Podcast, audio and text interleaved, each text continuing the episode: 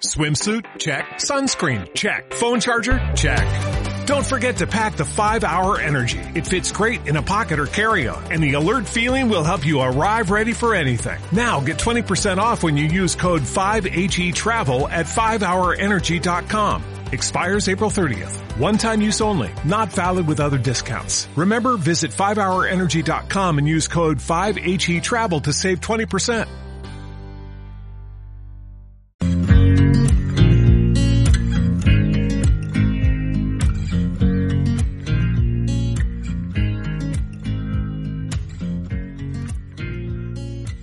Bienvenida a Infovegana, tu podcast de veganismo y sostenibilidad.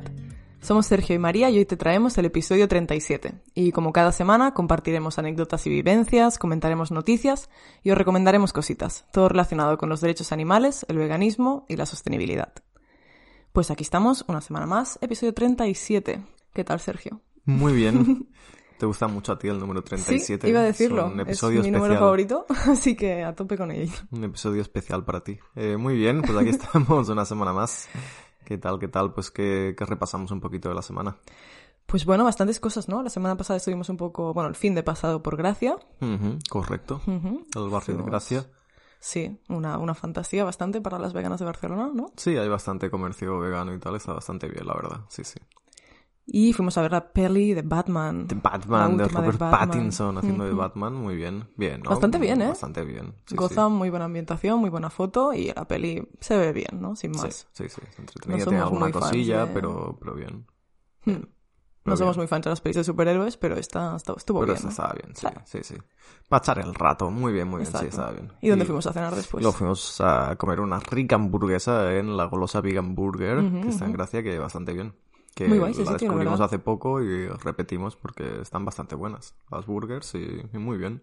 Pues sí, la verdad. Buen precio, buena comida. ¿Qué más se puede pedir? Sí, sí, sí. Sí, tienen una marca de hamburguesas además que no, no, yo no las he visto en otros sitios. ¿eh? Ujú. No sé, se llaman, no sé, V de Burger, no sé, no sé muy bien cómo se llaman, pero no las he visto, no son las típicas que te encuentras en, en otras partes y está como guay, no sé, están muy buenas, la verdad. Sí, sí, sí. Las patatas también las hacen muy bien, todo guay, sí, sí. Muy a favor. Así A que si favor. estáis por ahí, recomendación. Ya de entrada Yes. empezamos recomendando.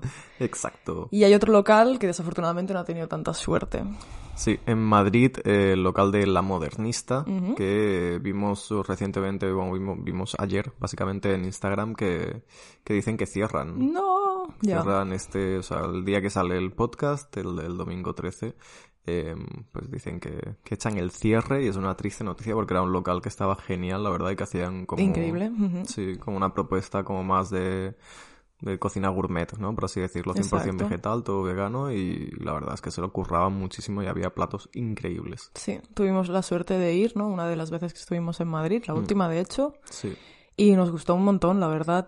Mm, Está así situada en una zona bastante fancy y, bueno, pues no sé, era como comida bastante como de distintos lugares, ¿no? Y había un montón Sí. de, de platos incluso como tradicionales recreados en su versión vegana y la verdad es que lo gozamos bastante, pero qué lástima. Sí, Supongo que, no sé, el COVID o, bueno, no sé, no sé, pero sí, porque había propuestas que eran diferentes, ¿eh? que no encuentras en otros, en otros Claro. locales. Me acuerdo de que pedimos un rabo de toro vegano, que era como la, la paradoja del vegano, eh, pero estaba muy bueno. Mm. No sé si, no me acuerdo con qué estaba hecho, si con seitan o con algo, pero estaba buenísimo, con una Mm. salsa muy, muy, muy rica y, y una lástima, la verdad. Pero bueno, creo que Sí. son los dueños, ¿no? Del distrito vegano y la tía Carlota, que son tres locales ahí en Madrid que están muy, muy bien. otros también súper recomendables los dos.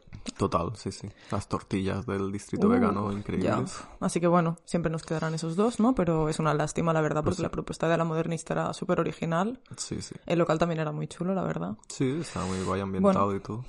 Bueno, una lástima, no sabemos muy bien lo que ha pasado, pero bueno, igual esperamos, yo tengo la esperanza todavía de que sea una fake news y luego digan que no, que era broma, que, que Ya. abrimos en otro sitio. Aferremos, nos aferremos a esto. Pues pero sí. bueno. Y el otro día vi que en, en, en Barna, bueno, en Hospitalet, que está el Ruta 42, Ajá, sí. que es un local así de fast food vegano que, que bastante guay, eh, que en Instagram hacían una encuesta de, de dónde nos gustaría, en qué barrio nos gustaría de Barcelona que abrieran otro local. Uh, Entonces, no sé si tienen intenciones de expandirse o no, pero estaría guay que abrieran un local en Barcelona porque el de Hospi es como, Hospitalet queda como un poco alejado.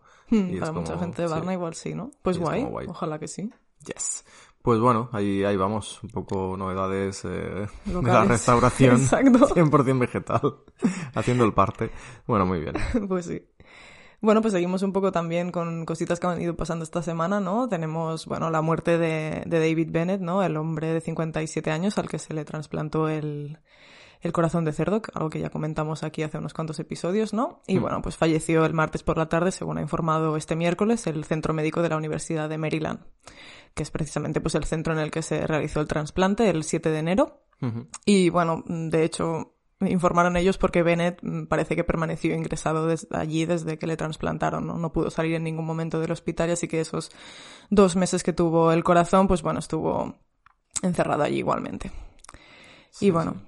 Para que le interese la historia, está en el episodio 29 del podcast, que ahí hablamos un poco ampliamente de todo el tema de los xenotrasplantes y Sí. lo que suponen, eh, bueno, para los animales a los cuales les quitan los órganos que están Claro. encerrados ahí buena parte de su vida y tal, y, y explicábamos un poco más a fondo pues, todo el tema a nivel técnico de cómo, de cómo opera. Em, y bueno, y la verdad es que, en fin. Sí, hay que no- decir también que bueno que el hospital informa que, que no se ha encontrado una causa obvia ¿no? de, de lo que es la muerte, así que se desconoce si el fallecimiento ha estado pues claramente relacionado con problemas típicos de trasplantes o xenotrasplantes como infecciones o el rechazo de- del órgano. Pero bueno, el- la salud de, de esta persona ya estaba bastante mal, ¿no? Se hizo un poco el, el trasplante prácticamente como último recurso. Y bueno, ya hemos visto que la efectividad es pues cuestionable, ¿no? En tanto que ha durado dos meses. Total, sí, sí, bastante. Así que parte de, de éticamente horroroso, un poco inútil. Sí, sí, sí, es eso, ¿no? Dos, dos meses extra de vida. eh, En- sin salir del hospital en ningún momento. Postrado en una cama de hospital versus eh, toda una vida, ¿no? Ahí eh, esperando a que te roben los órganos, básicamente. Sí. Encerrado en un... seguramente pues en alguna sala de algún laboratorio o en algún... eh, bueno, pues... Si esto es lo que queremos y esto es el futuro que, que queremos eh, la ciencia, pues adelante, pero bueno, no, no, creo yo que sea el que no, camino. está claro. Sí, sí. Precisamente, ¿no? En el episodio que comentabas también planteábamos un poco alternativas a esos xenotrasplantes, ¿no? Otras vías que obviamente hay que seguir investigando, hay que seguir invirtiendo dinero y tiempo, pero bueno, que hay otra forma de hacer las cosas y que mm, sin duda dará mejores resultados que, que el que estamos aquí contando, ¿no? Total, sí, leí las declaraciones de los responsables de, de este trasplante y tal. Y bueno, y era como que todo, que daban las gracias a, a David Bennett, como, ¿no? Remarcaban que es un hecho histórico, que, bueno, que había, eh, pues hecho una concesión a la ciencia muy importante y que no iba a quedar ahí en vano todo su Tampoco le han dado ninguna alternativa a esa persona, claro, realmente. sí, sí. O sea, porque también, por lo que leí posteriormente, parece que sus antecedentes y, bueno, que- antecedentes criminales que tenía, Sí, ¿no? Que también comentamos aquí, pues que también habían contribuido a que no fuera candidato a, a la donación de órganos. Es como, mm, bueno, planteémonos este sistema, Sí. ¿no? En fin. Era un poco turbia la historia, la tenéis en el episodio 29. Chan, chan. Qué Era un poco turbia, era un poco turbia y bueno, y al final pues eh, ha acabado como, como se esperaba un poco, pero bueno. Pues sí. Bueno, en fin. Pero bueno, que aunque hubiera sido un éxito y aunque esta persona hubiera vivido eh, 25 años más en sus plenitudes eh, físicas, eh, igualmente deberíamos cuestionarnos la, el- la parte ética sobre los No, claro. trasplantes. Sí, sí, desde luego. No, no ahora, no, no caigamos ahora en el oportunismo, ¿no? De criticarlo porque esto ha salido mal, porque si hubiera salido bien, sería igualmente criticable desde el punto de vista ético, entonces, eh, bueno. Absolutamente. Sí, sí, buen punto. Es importante recalcar esto. Pero bueno, en fin, ahí estamos. Aprovechándonos de los otros animales, menuda sorpresa. Bueno, Always. Siempre, cada día. En fin. Bueno, luego tema, tema Ucrania, ¿no? Que está un poco la, la cosa pues sí, eh, sí, sí. mal. Está pero- mal, no sé cómo lo lleváis vosotras, pero mm, bueno, creo que todas lo estamos viviendo con bastante ansiedad y con mucha impotencia, ¿no? Esa es una situación obviamente horrorosa. Y bueno, hemos visto pues eso, familias enteras que están tratando de abandonar el país, ¿no? Tras los incesantes ataques de Rusia. Y con ellas, pues por supuesto, también huyen sus animales de familia, ¿no? A los que, pues por supuesto, también les afecta la guerra y, y desafortunadamente, pues también son víctimas de estas circunstancias. En fin, el principal problema es que los refugiados, pues obviamente no saben si su futuro más próximo será al lado de sus animales de familia, porque, pues, como hemos visto, muchos refugios ucranianos pues no están aceptando la entrada de, otros animales, ¿no? En ese sentido, la Unión Europea no pone ningún impedimento a los ucranianos para que crucen la frontera junto a sus animales de familia. Por lo tanto, en ese sentido, esperaríamos que los, refugiados no tuvieran restricciones, ¿no? En, las aduanas sobre sus pertinencias, en las que se incluyen, pues, sus mascotas, entre comillas, ¿no? Porque recordemos que los animales siguen siendo tratados como, como una pertenencia, ¿no? Como, bueno. Una cosa, objeto, sí, sí. Exactamente. Y bueno, en ese sentido comentar también que España es uno de los países que, que, más se ha movilizado para poder prestar ayuda a los refugiados y también, por suerte, a sus animales de familia, ¿no? El protocolo español indica que la llegada de cualquier animal desde Ucrania debe ser informada a los servicios veterinarios oficiales de la comunidad autónoma, mientras que cada animal debe estar identificado con microchip y estar vacunado contra la rabia, ¿no? Un poco sentido común, que mm. obviamente tengamos, del mismo modo que tenemos un report de todas las personas que están llegando, pues obviamente los animales no humanos también, algo que es fundamental pues para garantizar que, que tengan un lugar seguro aquí, ¿no? Sí, por su propio bien también, hombre. Que Desde luego. Que puedan pasar alguna prueba veterinaria o algún chequeo para, para verificar que están bien y tal, que también deben estar con mucho estrés de, por la situación. Y, sí, sí. Claro, lo que comentábamos también, ¿no? Cuando se inició todo ese conflicto, la exposición a, a todos esos ruidos, a esa incertidumbre, a esos desplazamientos también, ¿no? En estos casos creo que obviamente es muy estresante para, para todos esos animales. Y bueno, desde la Asociación para el Bienestar Animal se ha hecho un llamamiento a la ciudadanía para donar productos pues para los animales de familia más habituales, ¿no? Como, bueno, perros, gatos y entre otros, que vayan llegando a España desde Ucrania y ha habilitado de hecho un punto de recogida aquí en Barcelona. Y la recogida de estos productos se hará en la City Dogs Store, que está situada en el número 550 de la calle Mallorca de Barcelona. Así que si queréis hacer, bueno, donación, contribuir a esa situación para ayudar a los animales no humanos, pues creo que realmente van a necesitar mucha mm, ayuda. Y de hecho, pues tienen una lista, ¿no? De, de todo aquello que necesitan y que incluye, pues, un poco lo que podríamos imaginar, ¿no? Pero latas de comida para gatos y perros, sacos de pienso que estén sin abrir, también leche en polvo para todos los cachorros que puedan haber, pienso para otros animales como conejos o hámsters, alpiste también para pájaros y por supuesto también medicación, ¿no? Antiinflamatorios y antibióticos de uso veterinario porque no sabemos en qué situaciones pueden llegar esos animales y también pues desparasitantes internos y externos y bueno, todo tipo también de, medicamentos más genéricos para, para esos animales. Total, sí, sí, que toda ayuda es poca. Si podemos colaborar con algo, pues, pues perfecto. Está guay que, que cada ciudad o cada núcleo urbano pues lo centralice todo en un sitio para que para, bueno para facilitar un poco toda la gestión logística Exacto, la distribución después sí sí y, a ver y ojalá que esto acabe pronto por todas las personas todos los animales no humanos y, y a ver Exacto. que no lo hemos apuntado en el en el guion pero pero es verdad que la creo que el justo al acabar el episodio anterior o un par de días después eh, conocimos la noticia de, de estas personas que estaban a cargo de un refugio de animales y que, bueno, que desgraciadamente pues eh, al final los, tirotearon, ¿no? Los mataron y tal. Sí, tras ir a dar pienso a los animales, de hecho, exactamente. Que no hay mucha información al respecto sobre su refugio y tal y qué ha pasado después, pero que, que sí, que son, que nos llegan malas noticias desde ahí y bueno, que debe ser una situación muy, muy complicada. Sí, sí, sí, desde luego. Así que bueno, si podemos ayudar pues en lo que podamos, recordad City Dogs Store y está aquí en la calle Mallorca en Barcelona, número 550. Y bueno, toda ayuda pues eso será súper bienvenida porque en fin, es una, es una situación horrorosa. Como decías, y hay un montón de víctimas, tanto humanas como no humanas, y no sé, a mí especialmente me duele no ver como toda esta gente que que se ha comprometido con, con, los animales de allí, que incluso ha decidido quedarse y, no sé, al final están arriesgando su vida por esos otros animales que Total, sí, sí. Es una situación horrible. Sí, sí. En fin. No, no, horrible. Bueno, eh, levantamos un poco el ánimo. Sí, vamos a intentar quitarnos un poco el, la, la, mala vibra de, de, todo esto y vamos a una noticia un poco más agradable. Perfecto. Y es que tenemos ha saltado la sorpresa en Masterchef Portugal Estás hablando mucho de Masterchef últimamente, ¿eh? No sé qué ha pasado, pero ¿llevas una racha? No tengo ni idea de por qué, pero bueno, son las noticias que, que nos van llegando. no las elegimos nosotros, ellas nos eligen a nosotros. Ellas vienen. Eh, bueno, es verdad que recientemente hablábamos de la edición de Rumanía, donde un chef vegano que participaba, eh, pues se había marchado del programa cuando eh, más o menos lo obligaron a cocinar carne, ¿no? Porque no le dieron ninguna alternativa y lo obligaban a utilizar carne de vaca y, y él se negó. Y veíamos como incluso los jueces, ¿no? Le decían, va, si no pasa nada, hombre, solo la tienes que cocinar, no, te la tienes que comer. Qué fuerte. Ya, en fin. Eh, y esta persona abandonó y bueno, y guay porque también dio un poco de visibilidad a todo el tema. Y ahora en la versión de Portugal, de Masterchef Portugal, pues ha sido eh, una cocinera que ha hecho todo recetas 100% vegetales, que ha cocinado a base de plantas, la que ha sido la ganadora del programa. Yay, muy o sea bien. que muy bien. Bien para la visibilidad del colectivo y en ese caso parece que le han dejado, pues eso, ¿no? Cocinar 100% plant-based. Sí, sí, que no la han obligado en ningún punto a utilizar Que tomen carne nota. animal ni nada. Que tomen nota, exacto. Portugal abriendo fronteras ahí siempre, muy bien. Exacto. Eh, pues la ganadora ha sido Teresa Colasso, que, bueno, no sé si el apellido se dice muy bien así, pero yo creo que es Colasso, pero bueno, si no, que, que nos rectifique, que seguro que nos está escuchando. Claro, claro. Teresa Colasso, que dijo que quería utilizar su tiempo en el programa para demostrar el potencial de la, de la cocina basada en plantas, ¿no? De la cocina 100% vegetal. Muy a favor. Y Teresa Colasso, pues es nacida en Algarve, pero residente en Lisboa.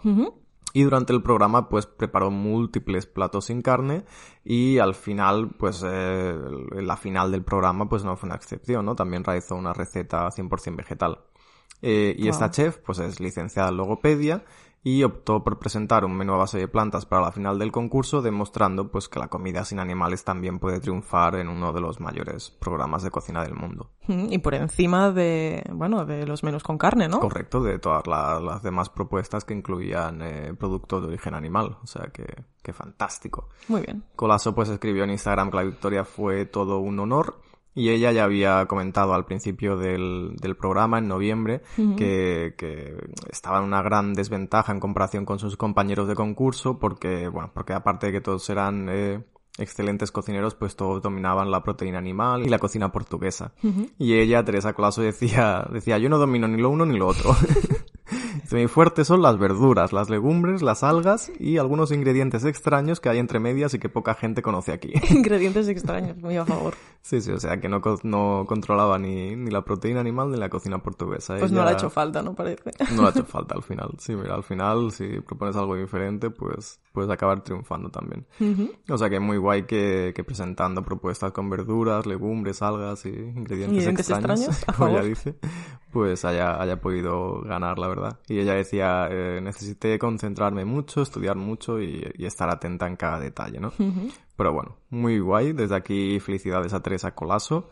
Y bueno, que tiene 32 años y que ha ganado ya Masterchef Portugal, o sea que seguro que le auguramos un futuro muy prometedor. Exacto, que siga adelante, ¿no? Promoviendo eso, un- una alimentación 100% basada en plantas y que además nos demuestre pues, que se puede comer súper rico, vegano y, y eso. Y que ganamos al resto, claro que sí. Tal. Y la invitamos a que abra un restaurante en Barcelona. Siempre. Nosotras la haremos también, la incluiremos en nuestro report de restaurantes. Efectivamente. Así que bueno, una buena noticia y un puntito ahí de, Sí, sí, esperanza. sí. Que algo está cambiando. Que esto Eso era inimaginable hace 5 o 10 años. Que te dicen que una persona con propuestas eh, 100% vegetales va a ganar Masterchef y Ya. se te ríen en la cara. Total. Entonces, Aquí bueno. no, ha, no ha habido ninguna situación similar, ¿no? Bueno, yo no lo conozco. No lo la sé, es que no lo he seguido mucho el tema. Igual ha habido alguien ¿eh? que ha hecho cositas y Ya. tal, pero no, no Me lo sé, imagino no sé. más lo que pasó en Rumanía que, Sí, que eso, sí. pero bueno, sí, da igual. Pero bueno, ahí estamos. Pues sí, muy bien. Bueno, pues buen repaso de semana, ¿no? Sí, sí, sí, ¿no? Repaso Sí. a, a la semanita. Bueno, si quieres empezamos ya con noticias. más- Noticias, bueno, de hecho ya estamos colando un poco noticias. un poco noticias en, en el repaso de la sección, semana, exacto. porque como no hemos hecho mucho durante la semana, hemos dicho vamos a cosas aquí y ya está. que no se note. Pues venga, sí, empezamos con noticias serias. Venga, perfecto. Pues sí, pues empezamos con una noticia un poquito más eh, negativa porque ha salido el informe de 2022 del IPCC, que es el, este panel expertos de la ONU que ha analizado un poquito la, la situación de la crisis climática, cómo lo están haciendo los países en todas estas eh, medidas para intentar eh, controlar el, el cambio climático y que no se vaya calentando más el planeta y al final explote.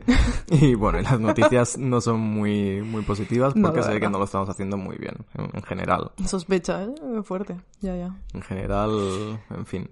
Entonces, bueno, pues hacían un poco de, de referencia, ¿no? De que los países no, no están haciendo lo suficiente para protegerse de las catástrofes que se avecinan a medida que el planeta se va calentando y los peligros del cambio climático aumentan eh, tan rápidamente que pronto podrían superar la capacidad de adaptación de la naturaleza.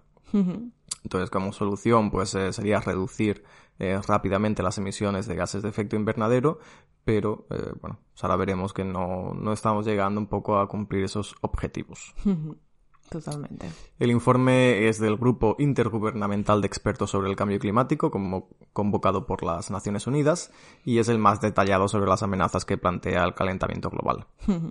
Y bueno, llega un poquito a la conclusión de que los países no están haciendo lo suficiente para proteger las ciudades, las explotaciones agrícolas y las costas de los peligros que el cambio climático ha desencadenado hasta ahora.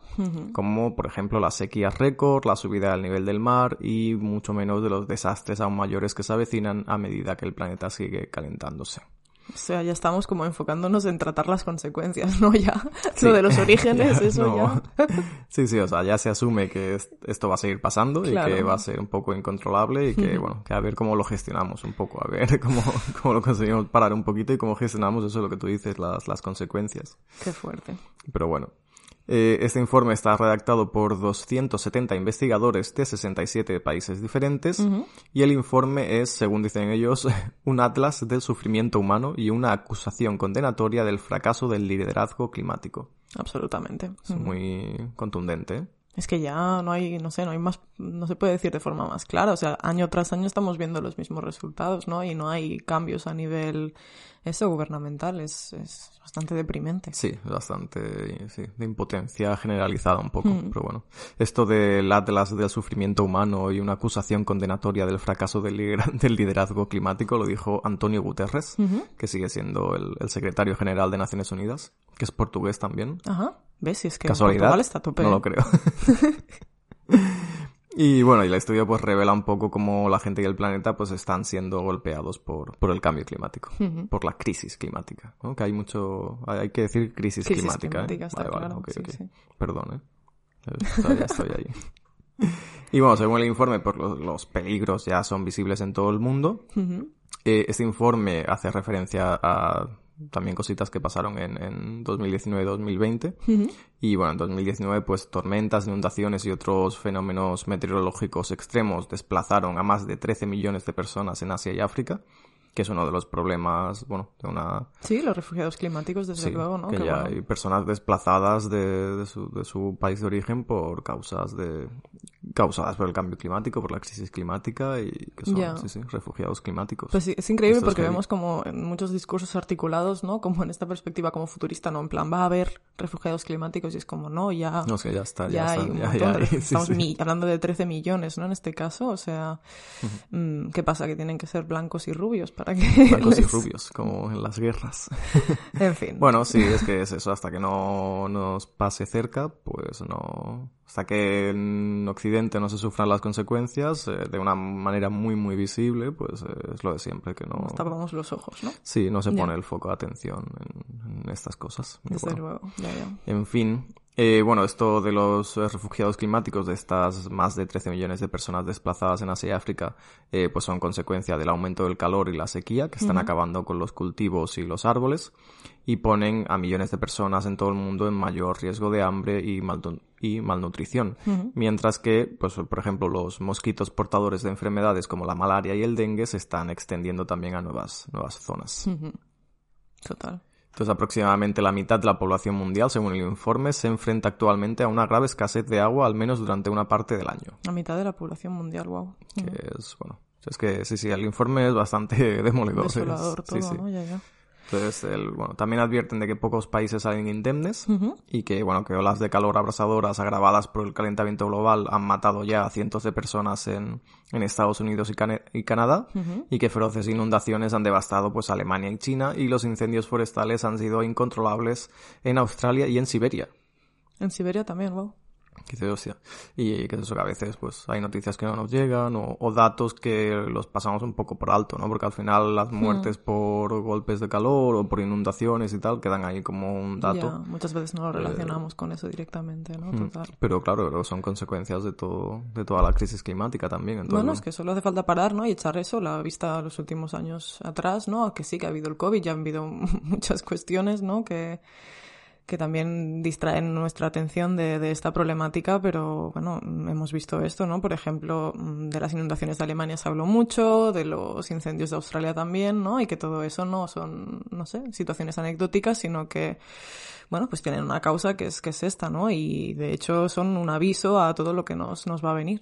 Totalmente, sí, sí. Y que seguimos haciendo como que no lo escuchamos ya, ya, y ya está, y para adelante. Sí, es que de hecho a mí lo que me alucina es que la cuestión esa, ¿no? Del, del cambio climático siga siendo algo como objeto a debate, ¿no? Muchas veces. Sí, sí, de negacionistas, ¿no? Y, sí, sí.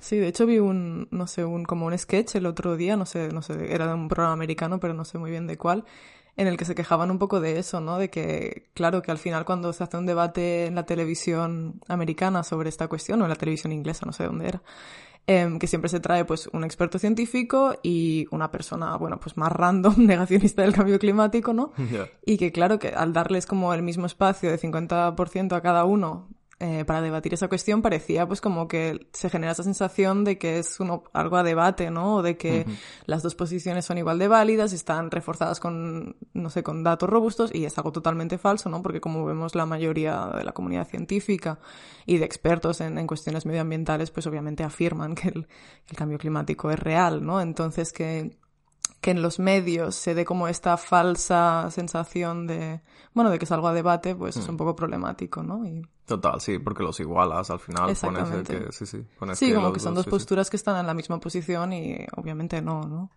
Y cuando es algo que tiene estas consecuencias, pues creo que también, no sé, los medios deberían plantearse esto, desde luego. Totalmente, sí, abordarlo desde otra, desde otra perspectiva, porque al final si hay una evidencia científica tan abrumadora, Claro. eh, pues, ¿por qué se va a debatir? O sea, vamos a hacer un debate en torno a cómo podemos eh, pararlo, o cómo podemos eh, revertirlo, o Exacto. manejar las consecuencias y tal, que seguramente es un debate mucho más interesante, pero no sobre la realidad de la crisis climática, que es evidente. Total. En el sketch era súper gracioso porque era como que al, decía, bueno, vamos a hacer como una muestra representativa de- del apoyo que tiene en realidad esa idea, ¿no? Y entonces era como que había dos eh, negacionistas versus, pues yo qué sé, como 100 científicos, ¿no? Y era Es como, que- vale, ahora igual es más, es más representativo de lo que, bueno, de la evidencia que tenemos, ¿no? Bueno, en fin, sí, sí. Pasa con más temas esto, ¿eh? Pero No, ya, sí, ya, sí, desde es, luego, es lamentable, sí, sí sí. sí. de cómo mediáticamente se, se tratan estos temas, es lamentable. Pero bueno. Eh, mira, por ejemplo, Camille Parmesan, que era una, que es una de las investigadoras que ha preparado el informe, una ecologista de la Universidad de Texas, eh, decía, una de las conclusiones más sorprendentes de nuestro informe es que estamos viendo impactos adversos mucho más extendidos y mucho más negativos de lo que se esperaba. O sea que incluso las previsiones que ya eran eh, bastante, bueno, desoladoras y, y poco optimistas, eh, es que han muchas veces son excesivamente conservadoras esas, o sea, claro, ¿no? Siempre, Sí, se aventura poco. claro, la- claro, sí, sí. claro. Exacto. Pero el potencial catastrófico que tiene eso seguramente sí es mucho más, más grande de lo que de lo que se, bueno, se atreva la gente a hipotetizar, ¿no? Total, sí, sí. Y bueno, pues un poco que el informe decía que, que, bueno, que debemos prepararnos para futuras amenazas como la disminución del suministro de agua dulce o el daño irreversible de los ecosistemas que requerirá cambios eh, transformacionales que impliquen un replanteamiento de la forma en que las personas construyen sus casas, cultivan sus alimentos, producen energía o protegen la naturaleza, ¿no? Que va a ser un cambio bastante, bueno, transversal a todo, a todo el sistema y que nos va a afectar en, en todos los ámbitos de, sociales. Es que Mm, Es que no cabe esperar otra cosa, ¿no? En un sistema que es completamente suicida, mm, bueno, pues lo va a partir por la mitad esto, claro. Sí, sí, totalmente. Es que es un poco heavy, pero bueno. El informe también acaba con una dura advertencia que si las temperaturas siguen subiendo, muchas partes del mundo podrían enfrentarse pronto a los límites de su capacidad de adaptación a un entorno cambiante.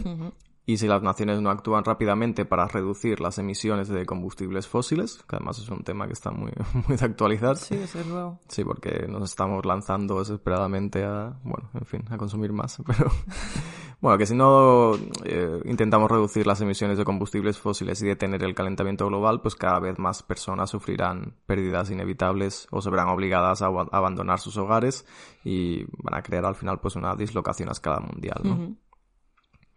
Está, está malito el tema. Está Ecoansiedad complicado. un poco, ¿no? Ecoansiedad, exacto, sí, sí. Que yo de, Sí, no lo hablamos aquí, lo de... creo, no sé si lo hablamos al final, lo del tuit de, la canción de Rosalía, de la ansiedad. Es verdad, es verdad, creo que no se comentó aquí, ¿eh? O sea, heavy aquello.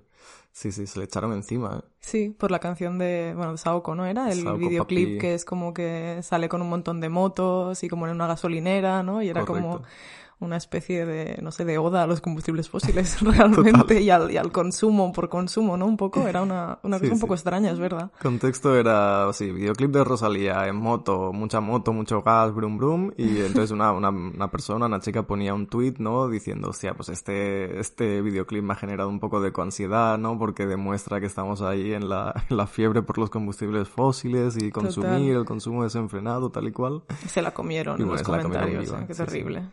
Y tenía más razón con la santa, desde luego. Sí, sí, todas las respuestas eran en plan, bueno, ah, bueno, haciendo mofa un poco, ¿no? Del propio termo, de, término de ecoansiedad. Ya, que sí, la generación de cristal y todas esas mierdas, ¿no? Lo de siempre. Bueno, en fin.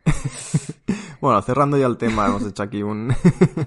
cerrando el tema de, de, este informe, pues al final, eh, bueno, el informe va validado por 195 gobiernos y que deja claro que los riesgos para los seres humanos y la naturaleza pues se aceleran con cada fracción de grado adicional de calentamiento y que bueno y que la cosa no pinta bien la verdad porque con los niveles actuales de calentamiento por ejemplo, la capacidad de la humanidad para alimentarse ya está en peligro.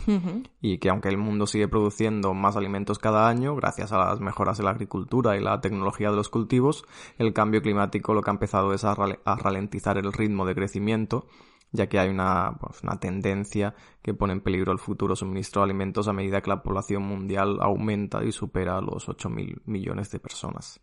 Mm, ya, es que bueno, también esa obsesión con el crecimiento continuo también es un poco problemática, ¿no? O sea, no vamos a resolver la cuestión del cambio climático si no apostamos por un decrecimiento, yo creo, ha llegado a este punto, ¿no? Lo que pasa es que, claro, plantearle esto al capitalismo. Bueno, está complicadito el tema. bueno. Ahí estamos. Vamos a morir todas. algún día, algún día sí, pero bueno, ya veremos de qué. Estoy en modo como en la peli de Don't Look Up, ¿eh? Vamos a morir.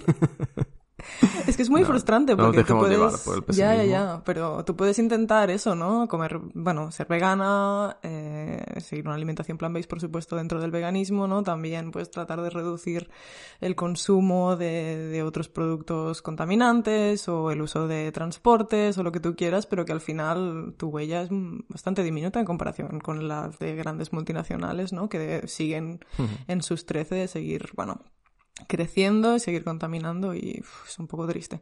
Pero bueno, como decías, no, no nos deprimamos, hay que creer en los cambios individuales y en, bueno, en seguir animando a la gente a que se sume a, a ser una masa crítica. Ahí estamos. Venga, luego hablaremos de cómo las proteínas vegetales también intentan eh, tener un rayito de esperanza en todo esto y cómo colaboran en que todo esto eh, no sea grave, sino que puede ser una, una solución. Luego lo comentamos. Pues ¿Qué nos traes tú por aquí? Bueno, pues yo el otro día estaba leyendo el diario.es y me encontré con un titular bastante alarmante, que es que solo el 0,4% de los cerdos de la industria cárnica gallega ven la luz del día. Vaya. 0,4%. Y claro, dije, ¿what? ¿What? Voy a indagar un poco en esto. Fantasía más Galicia que tiene como fama, ¿no? De, de la carne ecológica, de, todo esto, ¿no? Sí, sí, sí. Bueno, yo creo que es un poco el cuento que nos han contado, ¿no? De hecho, ya con, con bueno, la ganadería prácticamente en toda España, ¿no? Porque creo que, por ejemplo, en los cubos es algo que vemos mucho, ¿no? De gente que te dice, no, no, yo, si yo me aseguro de, de comprar, pues eso, la, la carne en lugares en los que los animales están dos puntos bien, y bueno, pues ya vemos que en este caso estamos hablando de, más del 99% de, de granjas con un modelo completamente intensivo, exactamente, ¿no? Y bueno, en fin, ellos sabrán lo que hacen. Yo hoy vengo beligerante. en fin. Muchas veces es la historia que nos contamos a nosotros, ¿no? De que vemos algún sello o algo y, ya te piensas que estás colaborando en que esos animales están bien y tal. Y bueno, es como tu manera de, continuar consumiendo sin sentirte tan culpable. Sí, ya lo hemos tratado, de hecho, aquí alguna mm. vez, ¿no? Al final que estos sellos muchas veces son simplemente para aliviar la conciencia de los consumidores y no para reflejar eh, mejoras reales en el bienestar de los animales, ¿no? Mm. En fin, bueno. Básicamente lo que nos contaba esa noticia es que la inmensa mayoría de los cerdos que se crían en Galicia pues viven confinados en espacios cerrados de los que solo salen una única vez en su vida y bueno, ¿sabes dónde van esa única vez? Pues al matadero. Pues sí. Y bueno, según los datos del registro oficial de la Consellería do Medio Rural, liderada por José González Vázquez del PP, solo lo que comentábamos básicamente, solo el 0,4% de los cerdos de la industria cárnica gallega ven la luz del día. Dicho de otro modo, de las 29.379 explotaciones porcinas que hay, pues activas actualmente en Galicia, el 99,6% trabajan precisamente bajo este modelo intensivo de ganadería, ¿no? Algo que, bueno, obviamente, pues como podemos imaginar, se hace con el fin de maximizar eh, tanto la producción como los beneficios que sacan de, de esos animales. Totalmente. Y bueno, pues para los cerdos, pues todo eso se traduce al final, pues en que los animales pues pasan toda su existencia en rediles sin ningún tipo de acceso al exterior y alimentados pues únicamente para engordarlos de la forma más rápida posible, pues para que supongan el menor gasto posible y a la vez den el máximo beneficio a, a los explotadores, ¿no? Pues sí, es que... No explicamos nada nuevo, pero vamos, es, uh, no sé, es una cifra que a mí me llamó mucho la atención y creo que es importante mencionarla, ¿no?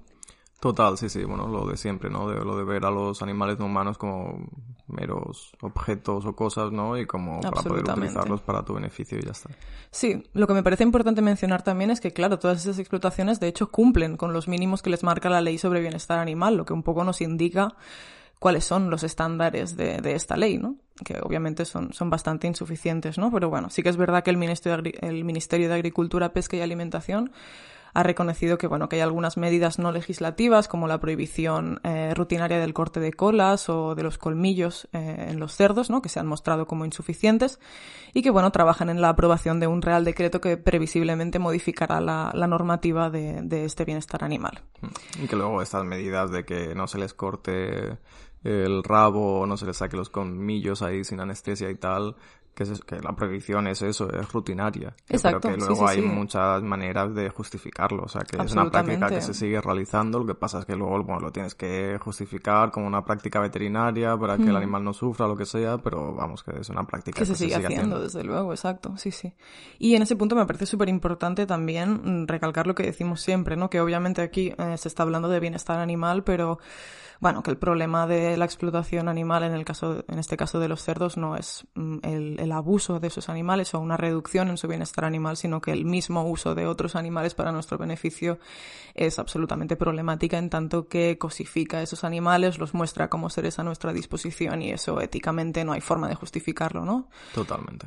A nivel neurobiológico, los cerdos son seres sintientes, capaces de experimentar placer, dolor y que por lo tanto tienen intereses respecto a su propia vida y esos intereses pues merecen ser respetados del mismo modo que respetamos los intereses de los perros, por decirlo así, ¿no? Sí, sí, total. Aunque en fin. esos cerdos vivieran estupendamente, no estaría justificado que, que, estuvieran ahí encerrados, se les matara para consumir su carne cuando nosotros creamos oportuno y tal. Absolutamente. Eso, que el problema es el, lo que tú dices, el uso y no el abuso. Sí, uh -huh. sí. sí, sí. Simplemente que, bueno, creo que en tanto que esta cifra era como tan sorprendente, estaba bien comentarla un poco aquí.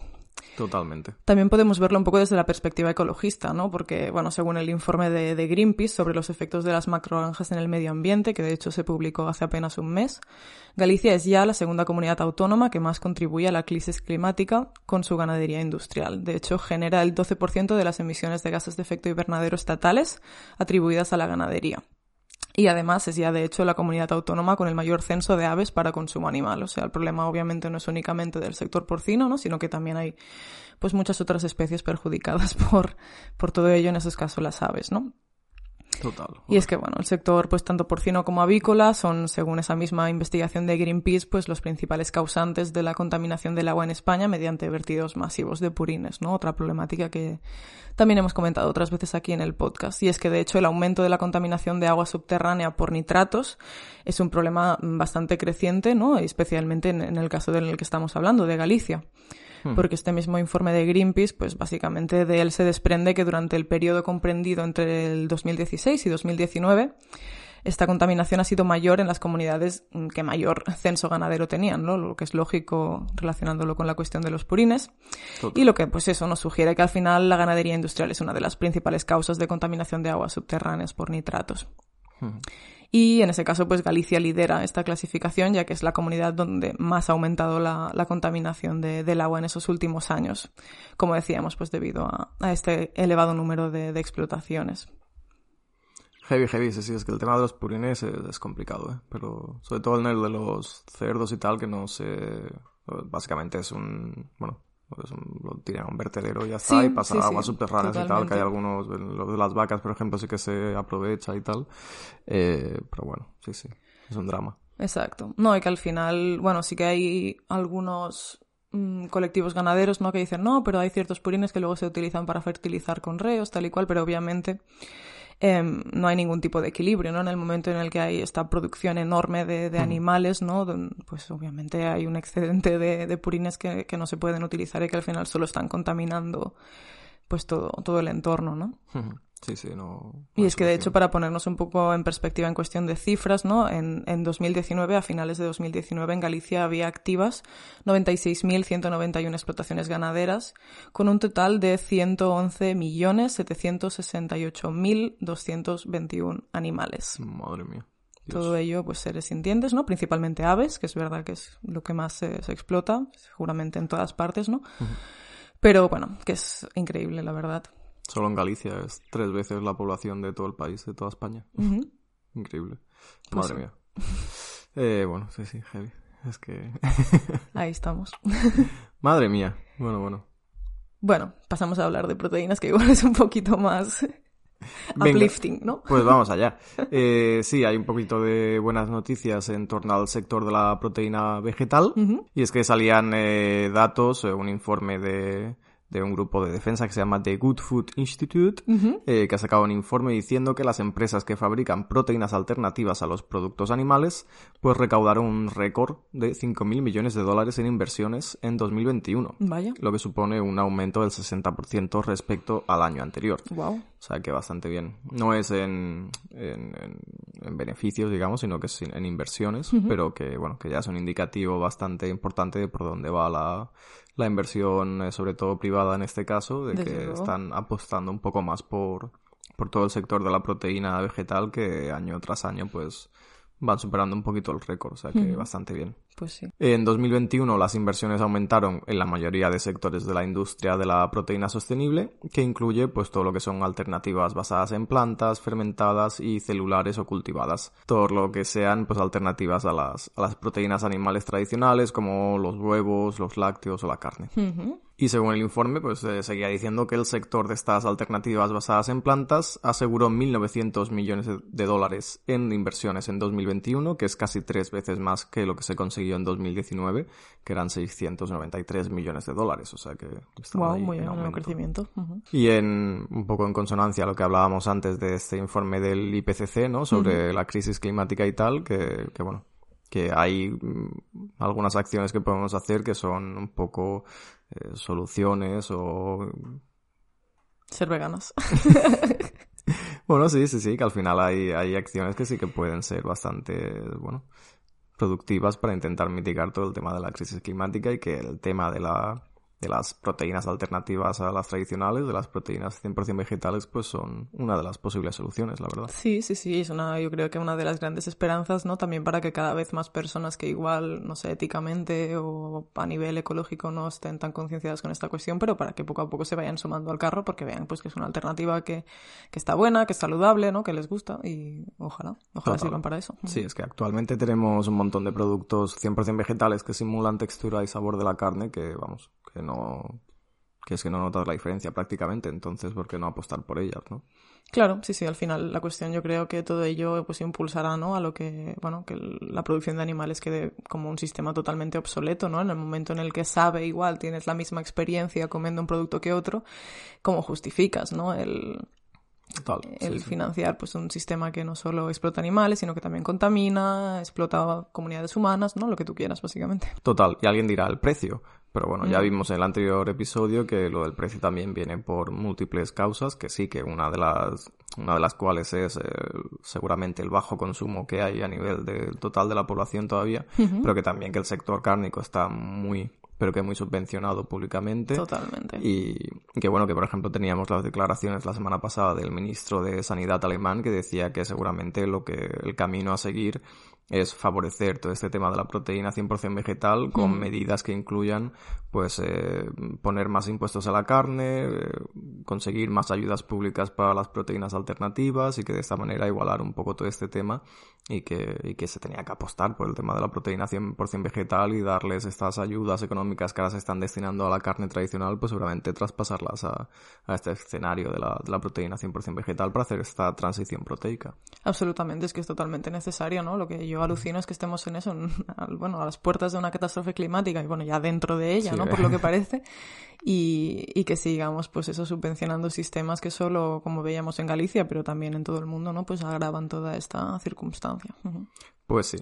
Eh, ¿Y por qué es importante todo esto? Pues porque el sector de la ganadería es responsable de aproximadamente el 20% de las emisiones mundiales de gases de efecto invernadero y que por ello la crisis climática está impulsando pues el interés y la confianza de los inversores en todo este sector de las, de las proteínas alternativas que lo ven como, una, como una solución.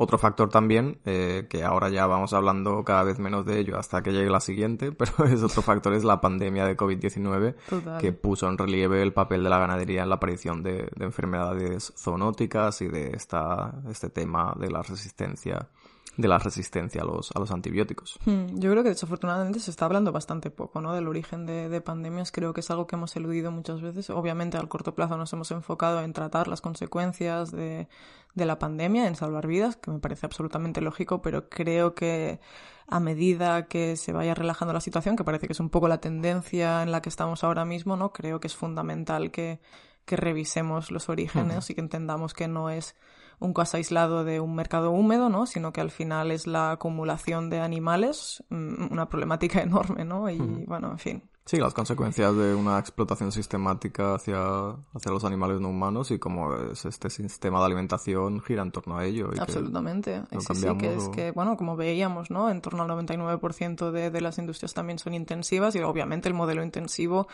eh, promueve de forma mm, bastante específica, ¿no? La, la, aparición de enfermedades zoonóticas y luego su propagación. Total, sí, sí. Y la inviabilidad del modelo extensivo de producción de proteína animal por múltiples razones, pero entre ellas es la el, todo el tema de la ocupación de tierra, del gasto de agua, etcétera, etcétera, y que además eh, ambientalmente, medioambientalmente es más contaminante aún, es todavía más contaminante que la intensiva. Que no nos va a salvar de ello, exacto. Y además, pues bueno, todo el tema de que la explotación animal sigue estando ahí, que sigue siendo un modelo que no es entonces. Sí, y la cuestión de la resistencia a los antibióticos que el día menos pensado nos explota en la cara.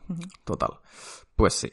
Pues este sector de las proteínas alternativas, que bueno, que aparte evidentemente de, de no incluir la explotación animal en él, pues eh, ofrece a, al sistema una oportunidad de crear un sistema alimentario mucho más, mucho más eficiente en cuanto a recursos. Porque, por ejemplo, en comparación con la agricultura animal tradicional, pues la producción de carne de origen vegetal utiliza hasta un 99% menos de tierra y produce un 90% menos de emisiones de gases de efecto invernadero. Entonces, bueno, la producción de carne cultivada conlleva beneficios eh, medioambientales similares, como la reducción de la contaminación atmosférica hasta en un 93%, la, la disminución del uso de la tierra en un 95% y la reducción del uso del agua en un 78%. Wow que, que, bueno, que al final seguramente pues, este tema de la, de la producción de carne cultivada, eh, bueno, o sea, toda la gente que igual es un poco más reticente a, a las proteínas de origen vegetal, pues seguramente sí que acabará siendo una, una solución para ellas.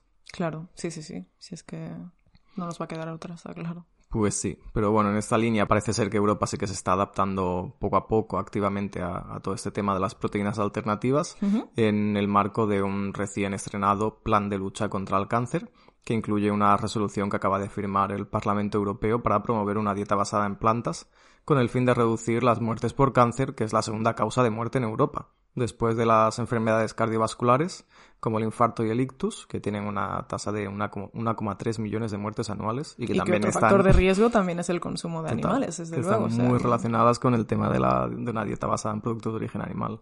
Sí, sí, sí, es que de hecho yo creo que, bueno, los principales, ¿no? Las principales causas de muerte en Europa, en ese caso, ¿no? Mm, la mayoría de ellas se pueden relacionar o se ven agravadas por el consumo de, de animales, ¿no? Así que es que al final es lo que hablamos siempre, ¿no? Que es una solución súper sencilla. En el cambio de la dieta, ¿eh? me refiero, es una solución súper sencilla, optar una dieta 100% vegetal y que beneficia pues a muchísimos niveles, ¿no? A nivel ético, a nivel medioambiental, a nivel de salud propia, a nivel de justicia social. Es que es... Sí, sí, de, de, gasto en sanidad pública, de, es que... Absolutamente. Bueno, es que, es, sí, sí. En evitar que cada vez haya más desplazados eh, por la crisis climática, es que, bueno, que la, esta gente que muchas veces, muchas veces nos lo encontramos, ¿no? Que dicen, no, que sí, que vale, que los animales, muy bien que te preocupes por los animales, pero ¿y qué pasa con las personas, no? en plan, bueno, pues es que está muy relacionado, es que preocuparse por hacer un cambio y ser más ético con todo el tema de la explotación animal tiene muchas consecuencias a nivel también humano. Absolutamente. Y, y que las podemos medir ya actualmente, entonces, bueno si te preocupan las personas, eh, hazte vegano también, de verdad, es que, es que Claro. por ahí van las cosas. Absolutamente, sí, sí, sí. No, claro, o sea, es verdad que las consumidoras se pueden ver perjudicadas por, pues a nivel de salud por consumir esos productos, ¿no? Pero, bueno, mm, de una forma desproporcionada, la gente, las personas humanas que más perjudicadas se ven de todo ello son las personas que están trabajando en esos lugares, ¿no? Que muchas veces están en situaciones que no están reguladas, ante muchísimos peligros, em, también expuestas a la, bueno, todas la- las poblaciones rurales que viven en esos entornos también se ven perjudicadas a nivel de salud, ¿no? Es, bueno, es, sí, catastrófico, la verdad. Pues sí, un poquito, pero bueno, hasta aquí, a ver cómo, cómo avanza el tema, a ver si podemos ir haciendo más avances, ojalá que las inversiones en, en todo el tema de la proteína vegetal sigan creciendo y que bueno, que al final es el, es el futuro, es que es la vía de, solución. Sí, sí, sí. Entonces, bueno, Transición proteica a tope. pues sí, la noticia la sacamos de Beck News, un portal de noticias veganas, y bueno, y un poquito hasta aquí. Estupendo. ¿Qué Perfecto. más nos cuentas tú? Pues yo vuelvo otra vez un poco al tema de Ucrania. Venga, vamos para allá. Porque, bueno, eh, no sé si lo sabíais, pero Ucrania es uno de los principales exportadores de trigo, maíz, eh, girasol, harina y aceite de girasol también. Y en concreto es el segundo país desde el que España importa maíz, que es una de las principales materias para la alimentación de los animales explotados, ¿no? Para la creación de esos piensos que luego se da al ganado. Y bueno, como consecuencia de la paralización de las importaciones desde Ucrania tras la, la invasión rusa, ¿no? Pues los fabricantes de alimentos para animales creen que las materias primas con las que se elaboran estos piensos pues es- empezarán ya a escasear de forma pues muy severa en unas cuatro o cinco semanas. Según lo que ha explicado ¿no? el director de la Confederación Española de Fabricantes de Alimentos Compuestos para Animales, que no sabía que existía esta comisión, pero ahí está. Es que hay un entramado ahí de gente que se está metiendo dinero en los bolsillos con todo el tema de la explotación animal que es Claro, increíble. claro, claro, bueno, por supuesto, sí, sí. En fin. Y bueno, por ello, pues desde esta confederación se ha reclamado que de una manera urgente y muy en el corto plazo, pues se empiecen a buscar ya mm, materias primas alternativas en países como pueden ser Estados Unidos, Argentina o Canadá, ¿no? Que puedan abastecernos de, maíz o de, otros cereales con los que se puedan hacer estos piensos. Y bueno, para poner un ejemplo un poco más concreto, ¿no? En el caso de, de las explotaciones ganaderas de la provincia de Málaga, pues ya han dicho que, que apenas disponen de reservas de piensos para lo que resta de marzo. O sea, estamos hablando ya de este mismo mes, ¿no? Y bueno, advierten que, que la, la solución que ellos ven es pues empezar a matar a vacas y ovejas si no pueden hacer frente pues a los costes de producción de sus explotaciones, ¿no? Obviamente todos esos animales al final se ven como algo de lo que beneficiarse y en el momento de que, bueno, pues supongan más gasto que beneficio, pues mm, se los mata y, y, bueno, Y se plantea eso como una solución viable, ¿no? A, a esa crisis. Y bueno, eso se debe un poco a que, bueno, el grano que procede de Rusia y de Ucrania pues representa prácticamente la mitad del que consume la ganadería de, de esta provincia de, de Málaga, ¿no? Pero bueno, es bastante alarmante que, que eso se plantee como una solución, la verdad. Sí, sí, cuando empiezan a estorbar los animales o ya el precio ¿no? de mantenerlos eh, con vida excede un poco de las previsiones, pues ya cuanto el negocio se tambalea, los animales fuera. Exactamente. Pero luego tenemos un montón de anuncios, ¿no? De cómo los productores cuidan a esos animales y... bueno, Sí, sí, en claro. fin. Los quiero como a mis hijos. Sí, Tengo sí. miedo. Pues, tengo miedo por tus hijos. o sea, Exactamente. servicios sociales, por favor, arroba policía. Arroba policía, desde fin. luego, tío. Bueno, lo que también ha comentado el sector ganadero es un poco, pues, eh, el impacto, ¿no? Que toda esta situación podría acabar teniendo al final en, en los consumidores de, de carne, ya que, bueno, anticipan que si la guerra se, se prolonga mucho en el tiempo, pues los precios de la carne van a subir mucho. Ya que obviamente pues esta escasez de, de materias primas para hacer pienso pues va a acabar causando que muchas empresas ganaderas pues tengan que cerrar y esto pues obviamente va a acabar pues incrementando el precio de la carne. Bueno, Bueno, a ver, sí, con, bueno, que se pasen a alternativas Exacto. 100% vegetales. que se tiren por ahí, desde luego. Sí, de hecho, eh, para también mencionar un caso concreto, ¿no? Hace unos días vimos como básicamente de, de un día para otro el precio del kilogramo de carne subió en Alemania a unos 25 céntimos, así que ya tenemos como un precedente en ese sentido.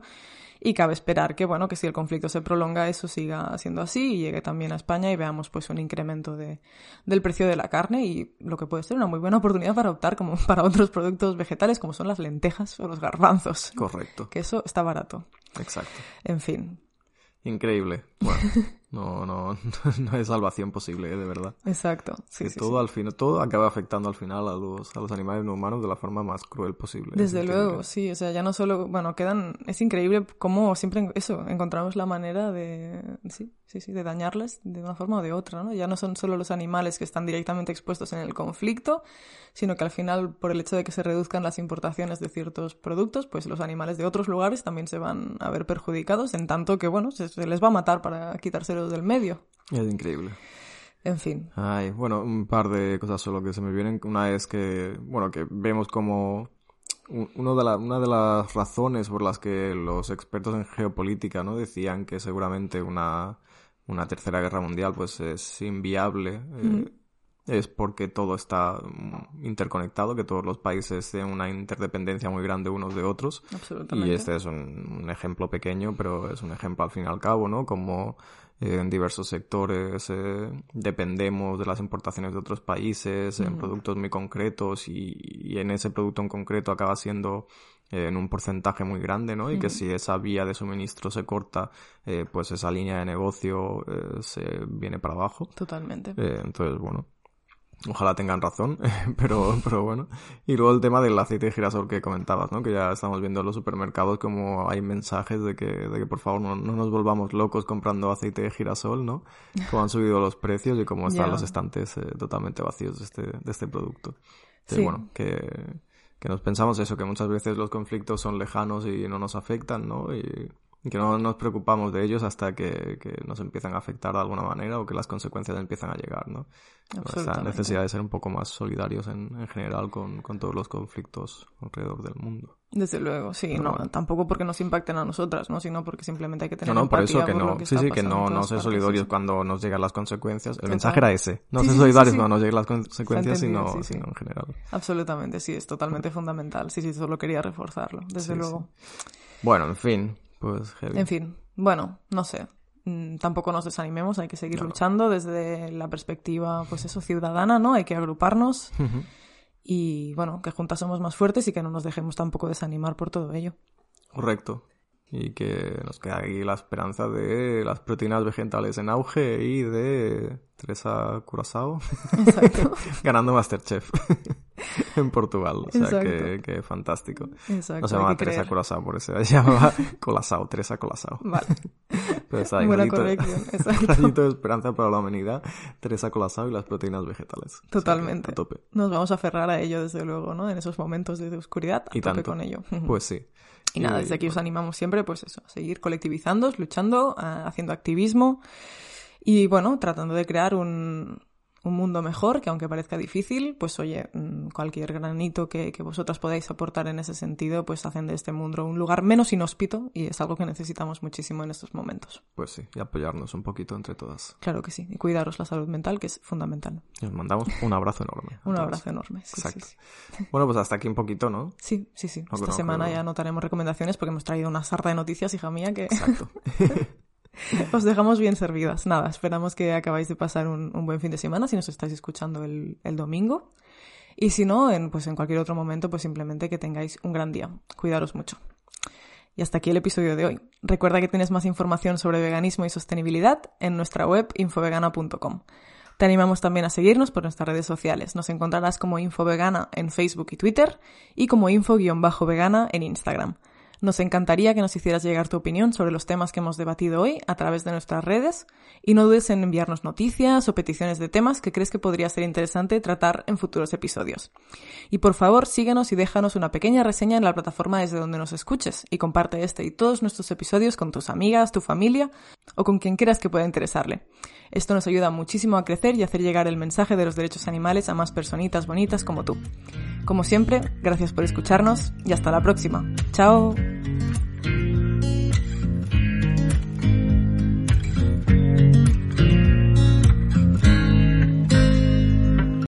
Here's a little known fact. Almost half of all waste generated in Montgomery County comes from businesses, organizations, and government facilities. Reducing the amount of waste in your workplace will have a positive impact on our environment. It can also save you money on your disposal costs. Reducing waste and recycling at your business is easy to do and is the law in Montgomery County. Make it your business to recycle right. Learn more at montgomerycountymd.gov slash recycle right or call 311.